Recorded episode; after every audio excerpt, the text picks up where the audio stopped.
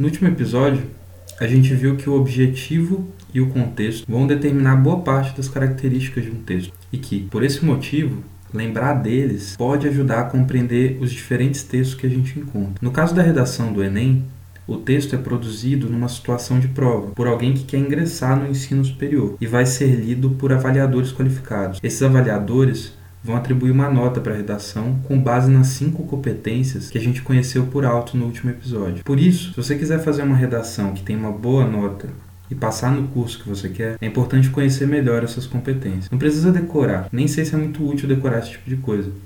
O melhor é usar seu tempo tentando desenvolver cada uma delas.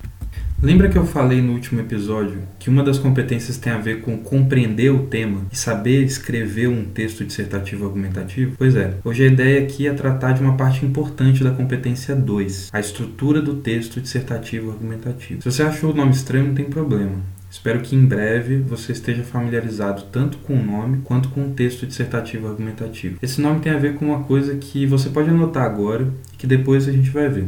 Anota aí: tipologia textual ou tipo textual ou ainda sequência textual. Não precisa se preocupar agora com esses nomes, é só para te ajudar a pesquisar mais sobre o assunto se você quiser. Vamos por partes.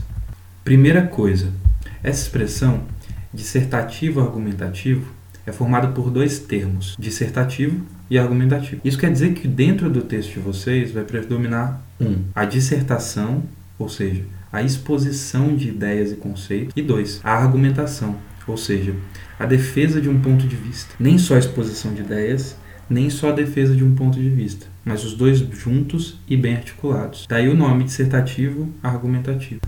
Segunda coisa, além do dissertativo, que também é chamado de expositivo, e do argumentativo, existem outros tipos ou sequências textuais. Por exemplo, a descrição, a narração, a injunção e o diálogo. Terceira coisa, um gênero textual muitas vezes vai ser composto por uma combinação de tipos ou sequências, mas o mais comum é a gente ver o predomínio de um ou dois tipos, como acontece na redação do Enem, em que predominam dois tipos, o argumentativo e o dissertativo. Mais uma vez, vai depender do objetivo e do contexto. Por exemplo, o anúncio publicitário quase sempre pede para a gente comprar um produto ou seja, uma injunção, que é a mesma coisa que dar uma ordem ou instruir alguém. Faça isso, não faça aquilo, etc, etc. Mas para te convencer, o anúncio vai contar uma história, ou seja, vai ser narrativo, ou descrever algum estado de espírito que o consumidor procura, ou seja, descritivo. Em outro episódio a gente ainda volta com esse assunto dos tipos textuais. O importante é você lembrar,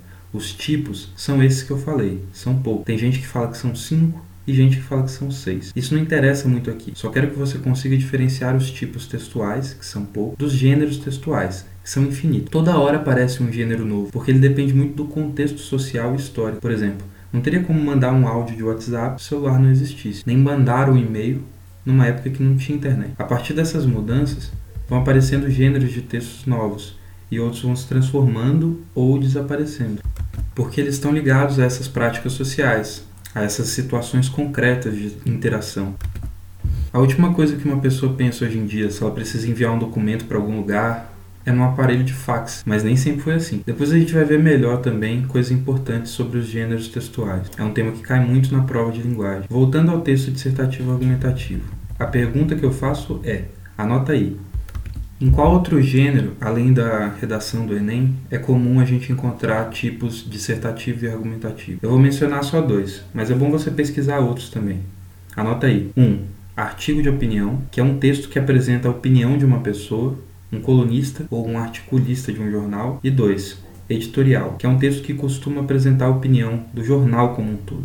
Esses dois gêneros são muito parecidos com a redação do Enem. Ali você vai encontrar a defesa de um ponto de vista apoiado em argumentação e exposição de ideias. Se você quiser escrever bem um texto dissertativo argumentativo, eu recomendo que você leia mais esses dois gêneros. Para fazer isso é só acessar algum site de um grande jornal, por exemplo, é o País, Estadão, Folha de São Paulo, Estado de Minas, tem também o Tempo, Hoje em Dia. Eu vou deixar na descrição alguns links para você conferir depois. Aí lá você procura pelos editoriais e pelas sessões de debate ou de opinião. Outra dica é, anota aí, procurar autores que escrevem nesses jornais e que têm opiniões contrárias sobre alguns temas e verificar como eles analisam o mesmo acontecimento. Você pode encontrar isso na seção de debate. Quase todo site de notícias tem essa seção. Esse é o para casa de hoje. Tenta prestar atenção em qual estratégia argumentativa cada autor vai usar. Por enquanto é isso. No próximo episódio a gente continua falando sobre a estrutura do texto dissertativo argumentativo, mas agora com um foco maior na redação do Enem.